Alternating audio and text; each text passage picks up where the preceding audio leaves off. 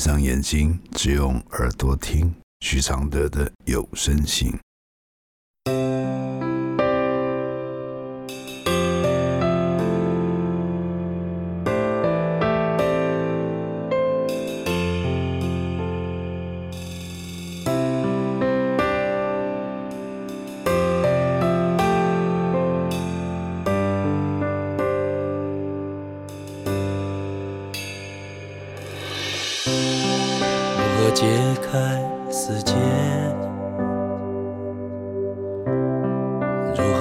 下眼泪？如何体谅愁对？如何反省谦卑？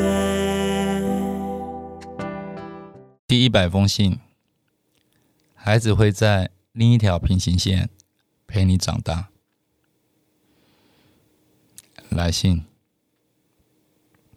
老师你好，在二零一三年吧，当时的我因为家暴离婚，曾写了一封信给你。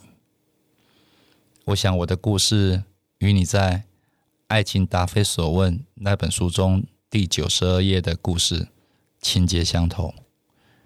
离得开家暴，离不开孩子那一篇。当时你回了我一段话给我。写道：“孩子会在另一条平行线陪你一起长大。这样的画面不用舍弃，不必难熬。只要你的心惦记着他，他就会写进你们彼此的生命。当时你也说，这是一场很有味道的硬仗。是的，老师，这七年的确面对许多硬仗。”今年已是二零一九年，我与孩子七年没有见面。今年的四月，接到户政的电话，通知我，我的孩子的爸爸已经去世，所以监护权在我这里了。他们会发公文过来，要我记得办理登记。我像是五雷轰顶，说不出话来。他是心肌梗塞过世，过世那天正好是我女儿的生日。拿着户口成本，我愣了好久好久。那我的孩子在哪里呢？我的律师和对方的律师都出面了。第一次见面时，我见到七年未见的女儿，但前夫家却当面要求我放弃监护。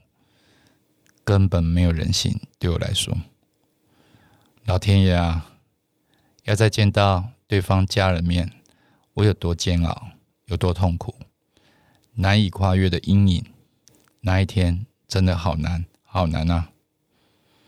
总算几经律师斡旋之后，对方开出条件，我命令他们交付小孩，他们则要我改监护。目前他们撤案开了条件，这个命运真的是这七年，我努力工作也开了店，什么都很好。失落时我就告诉我自己要稳定经济，顾好自己，等待一天能再跟孩子团聚。现在回头一想，世上有老天爷，老天自有安排。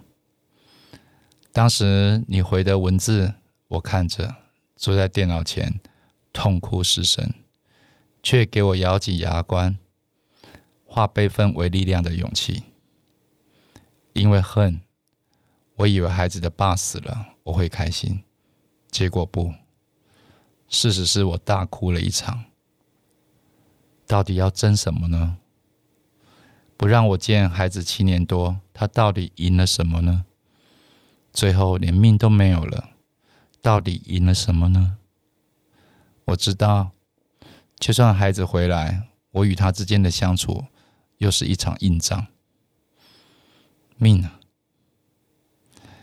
老师，我是来说感谢的。或许你已经忘了有这一个小小的故事，但是当时我是那么无助、困惑，也有着你一些理智的文字。当时一些提醒，好好的、努力的、相信的，过到了现在，很好的过到了现在。接着迎接孩子回到身边，可能在心里，我把你当成了朋友，一有重大消息就立刻回报。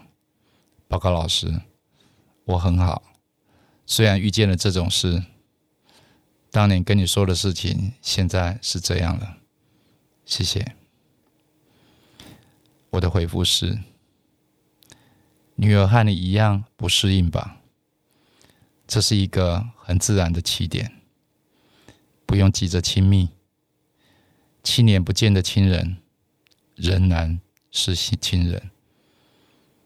这七年，他们家人有照顾他的恩情，这点你要抢先一步，让他知道你是这么想的。也因为他们的照顾，你才能无后顾之忧的独立创业。甚至你可以询问他的意见，问问他想要跟你住吗？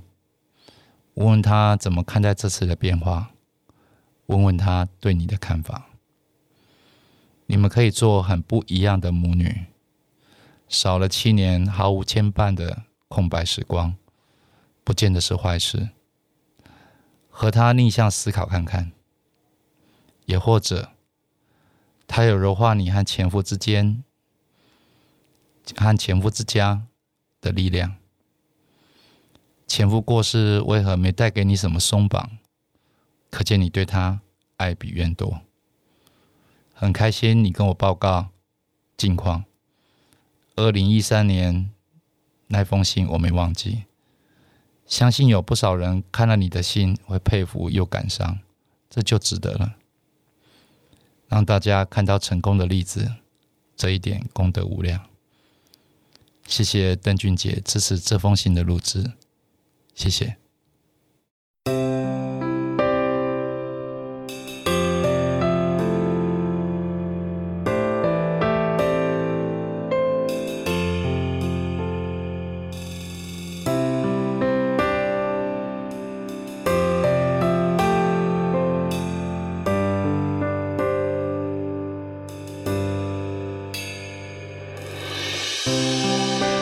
解开死结？如何流下眼泪？如何体谅愁对？如何反省谦卑？如何看透所谓？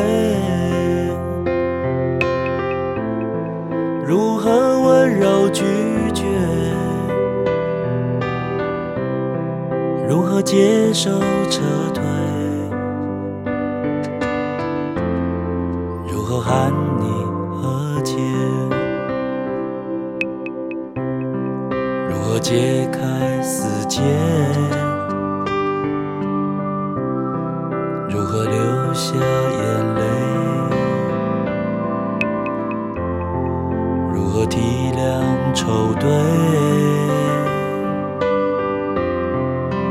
如何反省谦卑？